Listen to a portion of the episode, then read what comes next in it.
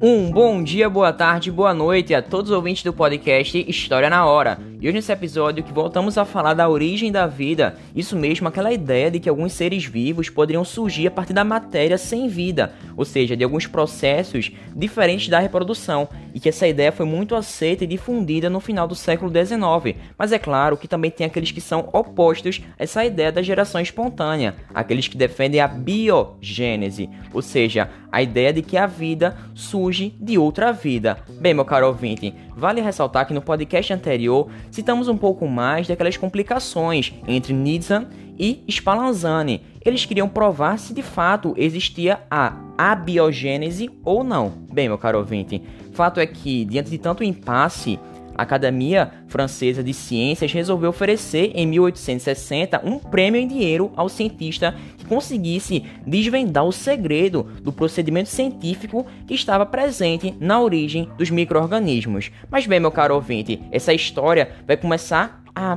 ficar mais apimentada agora mesmo. Bem, e você é meu convidado para irmos do século 21 até o século 19. Século 19 de grandes transformações sociais, políticas, econômicas, mas também de um grande impulso à ciência, inclusive com o experimento de Louis Pasteur, já que teremos diversas contribuições, inclusive na medicina e na higienização atual. Bem, meu caro ouvinte, sem mais enrolações, vamos ao que interessa, porque a tua presença para mim é um prazer inenarrável. Então vamos lá. Bom, o químico francês Louis Pasteur, que viveu de 1822 até 1896, conseguiu em 1864 desfazer essa ideia da geração espontânea dos micro-organismos. Mas calma, contextualizando, Louis Pasteur nasceu em Dole, no leste da França, no dia 27 de dezembro de 1822. Ele estudou Química na Escola Normal Superior em Paris, onde adquiriu o título de doutor em 1847 e já em 1849 foi nomeado professor de Química da Universidade de Estraburgo. Bem, meu caro ouvinte, após colocar uma solução nutritiva em frascos de vidro, o cientista acabou amolecendo os gargalos no fogo, esticando para formar tubos longos, finos e curvados, semelhantes a pescoços de cisnes. Bem, os gargalos alongados permaneceram abertos nas extremidades e funcionaram assim como filtros e permitiram a passagem do ar, promovendo também a retenção dos micro-organismos.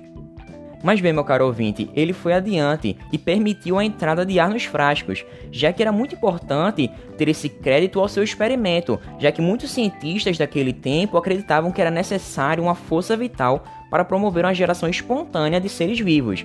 Bem, Pasteur também ferveu os caldos nutritivos para eliminar os micro-organismos que já existiam ali e deixou os frascos resfriarem por muito tempo. Bom, o cientista acreditava que os organismos encontrados no ar não conseguiriam chegar ao caldo nutritivo, já que eles ficavam retidos nas gotículas de água produzidas pelo resfriamento dos frascos. E após quebrar os gargalos de alguns de seus recipientes, ele percebeu que depois de alguns dias, durante algum tempo, que esses caldos dos frascos estavam turvos e repletos de micro-organismos. Mas e aí?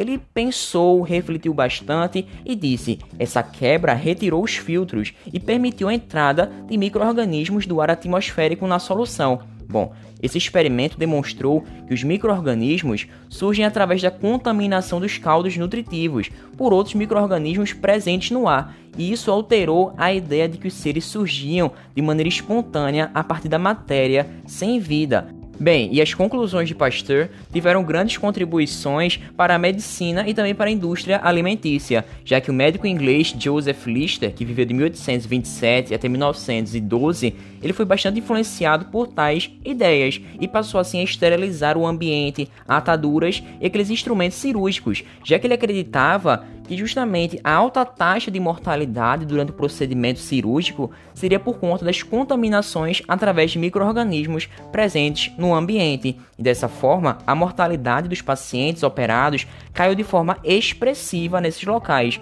no ramo da produção alimentícia, Pasteur contribuiu de forma significativa visando aumentar o tempo de preservação dos alimentos. Ele percebeu que com o aquecimento do vinho por apenas alguns minutos, por exemplo, a 57 graus, era suficiente para eliminar os micro-organismos indesejáveis sem alterar o sabor da bebida. Além disso, ele contribuiu com a pasteurização, que é criado em homenagem a ele, sendo utilizado para se referir ao processo de eliminação de micro-organismos nocivos à saúde humana que estão presentes nos alimentos ou bebidas através de um aquecimento a uma temperatura inferior ao ponto de ebulição do produto, mas em seguida um resfriamento imediato. Bem, meu caro ouvinte, mas em meio a tantas conclusões, experimentos e diversos cientistas, fica aquela dúvida na nossa mente: quais eram as condições da Terra primitiva? Bom, os organismos vivos eles são formados por diversos elementos químicos presentes no universo, mas o arranjo deles nas moléculas é o que vai determinar as características específicas de cada um deles. Bem, e fica aquela pergunta: será que poderia a vida na Terra ter surgido da seleção de moléculas e de reações químicas que aconteceram há bilhões de anos atrás? Bom, de acordo com diversos cientistas, existem duas teorias, duas ideias para explicar a origem da vida no planeta Terra: a panspermia cósmica e a evolução química dos compostos orgânicos. Mas antes de analisá-las, é importante relembrarmos as características da Terra primitiva. Bom, de acordo com algumas evidências científicas, a Terra foi formada há cerca de 4,5 bilhões de anos, a partir da aglomeração de poeira, rochas e gases que giravam em torno do Sol em formação. Bem, meu caro ouvinte, era uma grande esfera incandescente a nossa Terra, que era constantemente bombardeada por corpos rochosos vindos do espaço. E acreditava-se que alguns desses corpos rochosos poderiam ter água e carbono para o planeta, que são fundamentais para a formação da vida. Bem, meu caro ouvinte, o vapor de água se condensava em grandes altitudes da atmosfera, o que produziam nuvens que eram responsáveis pelas constantes tempestades naquele tempo. E essas chuvas constantes resfriavam o planeta, e cientistas acreditam que os primeiros seres vivos no nosso planeta surgiram em um ambiente semelhante ao do oceano primitivo há bilhões de anos atrás. Mas bem, não existe dúvida de que a matéria que forma as superfícies planetárias é sempre trocada entre planetas rochosos e também as luas do sistema solar, ejetados pelo impacto vindo de asteroides e meteoritos ou até mesmo fragmentados. Bem, os planetas podem assim ter diversas trajetórias orbitais, podendo retornar ao próprio planeta, esses mesmos fragmentos, ou até mesmo atingir a superfície de outros. Mas bem, Alguns cientistas e estudiosos também acreditam que os seres vivos extremófilos e blocos construtores da vida poderiam ter alcançado o planeta Terra através do espaço, ou seja, uma teoria conhecida como panspermia cósmica. E nos últimos anos, ela tem recebido um grande apoio de diversos estudiosos, principalmente da astrobiologia, e pesquisas científicas recentes estão trazendo resultados que fortalecem cada vez mais essa teoria.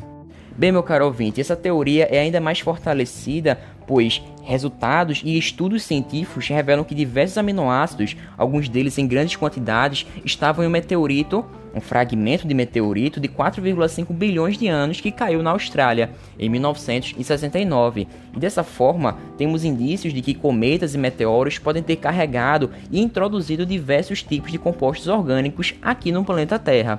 E outra evidência que fortalece essa panspermia cósmica é a descoberta de seres extremófilos, como por exemplo bactérias e tardígrados, que podem assim sobreviver durante muito tempo sem água, sem gravidade e com muita quantidade de raios ultravioletos borboletas, e tais organismos são resistentes demais para suportar uma viagem espacial e colonizar ambientes dificilmente de serem habitados. Mas bem, meu caro ouvinte, diversos cientistas acreditam que a vida surgiu no planeta independentemente da panspermia cósmica. Eles defendem que a vida foi o resultado de uma evolução gradual desses compostos químicos presentes no planeta, e dessa forma chegamos à evolução química, já que na década de 1920, o bioquímico russo Alexander Ivanovich Oparin, que viveu de 1894 até 1980, e o geneticista inglês John Bordon Sanderson Haldane, que viveu de 1892 até 1964, eles propuseram independentemente teorias muito semelhantes, ou seja, muito parecidas a respeito da origem da vida no planeta Terra. De acordo com eles, os seres vivos surgiram a partir da evolução de moléculas e de reações químicas que aconteciam no planeta Terra.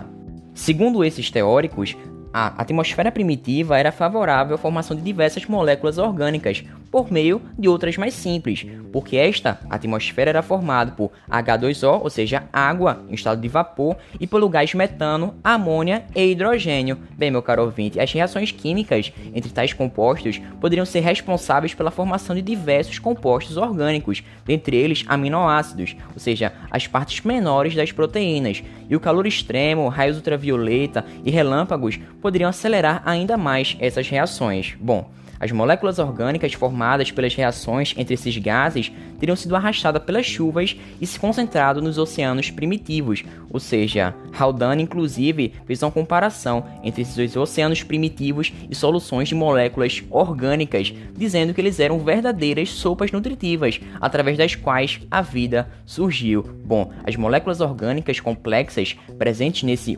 oceano primitivo se agruparam formando coacervados, que são agrupamentos de compostos orgânicos, como proteínas, que são envoltos por membranas de água ou até mesmo lipídios. E essas estruturas não são seres vivos, viu? Vale ressaltar, mas sim uma forma primitiva de organização molecular, na qual as reações químicas específicas ocorrem e o crescimento e as trocas com o ambiente também são favorecidas. E bem, meu caro ouvinte, aqueles coacervados que estavam mal estruturados acabavam se desagregando e o seu conteúdo retornava aos mares primitivos. Fato é que não se sabe exatamente como surgiu o primeiro ser vivo na Terra, mas acredita-se que ele tinha uma estrutura celular, e o surgimento da membrana celular foi fundamental para a origem de uma célula, pois essa estrutura delimita as moléculas biológicas específicas, além de controlar a troca de íons e a das moléculas com o ambiente, e as moléculas lipídicas foram os ingredientes determinantes para a composição de uma membrana, já que elas não são solúveis em água, além de tenderem a formar vesículas esféricas que delimitam um conteúdo específico da área da química. Bem, meu caro ouvinte, com o advento do material genético, ou seja, de ácidos nucleicos, a primeira célula seria capaz de se reproduzir e controlar suas reações químicas e os primeiros organismos do planeta provavelmente eram unicelulares e tinham uma célula procariótica, sendo muito parecidos com as atuais bactérias. E acredita-se, existe essa hipótese de que a partir deles é que foram formados ao longo dos bilhões de anos de muito tempo todos os seres vivos presentes no planeta Terra. E com essa dúvida a respeito do surgimento dos primeiros seres vivos é que eu dou continuidade ao próximo podcast em que falaremos sobre o experimento de Stanley Miller e também de Urey. Mas bem, meu caro ouvinte, é claro que eu posso relacionar tudo isso com o mundo de RNA e com a evolução de Lamarck e também Charles Darwin. Então, eu fico por aqui, meu caro ouvinte. Até uma próxima. Espero que você tenha gostado. Fiquem com Deus. Valeu. Falou.